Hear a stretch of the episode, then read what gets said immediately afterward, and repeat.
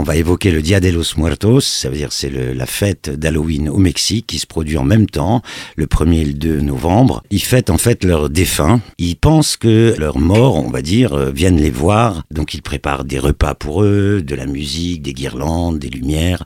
Et en fait, c'est une fête très très joyeuse. Alors ils sont déguisés en calaveras, en Katrina, en squelettes, hein, mais c'est des squelettes euh, tout colorés. Ils mangent des têtes de mort en sucre. C'est une fête vraiment très joyeuse et, et les enfants y participent, tout le monde y participe. C'est vraiment familial et heureux. À différents endroits du parc, on va trouver des scènes, des décors, évidemment. Ça va être quand même mixé. Hein. C'est, on veut garder quand même quelques citrouilles et les sorcières parce que les gens y tiennent et des petites scénettes de Dia de los Muertos ou des manèges qui sont décorés avec euh, des scènes, des hôtels et des lumières. Donc c'est un peu mixé.